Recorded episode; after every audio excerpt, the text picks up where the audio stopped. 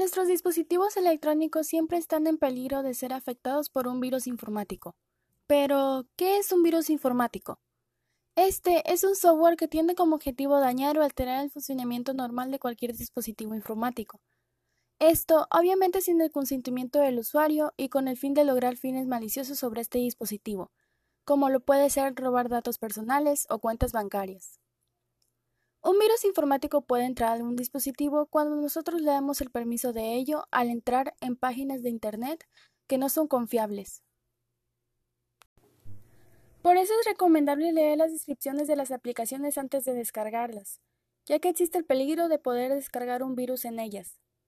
Algunos tipos de virus informáticos son residentes en memoria, virus de acción directa, virus de sobreescritura, virus de sector de arranque, macrovirus, virus polimórficos, virus FAT y virus de secuencias de comando web. Estos son los más conocidos.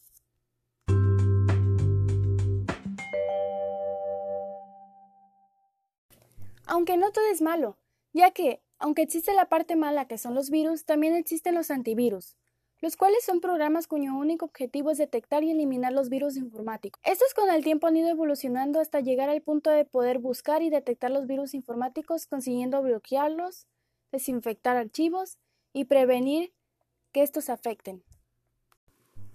Ya que sabemos que son los antivirus informáticos, voy a nombrar algunos de ellos. Son en inglés, así que disculpen mi pronunciación, no es tan buena. Norton, ABG, PC Bitdefender, Always Best, BG Coffee, Panda y Kaspersky. Estos son los principales y los mejores para esto. Para concluir, daré un poco de mi opinión. Personalmente yo pienso que conocer sobre los virus y antivirus informáticos ya es muy importante, ya que los dispositivos informáticos ya son parte de nuestro día a día y son importantes. Y como normalmente nosotros descargamos aplicaciones, programas, etc., tenemos el riesgo de, adquirir un virus y conocer sobre lo que hacen y que hay antivirus que nos pueden ayudar, a mi parecer es muy bueno.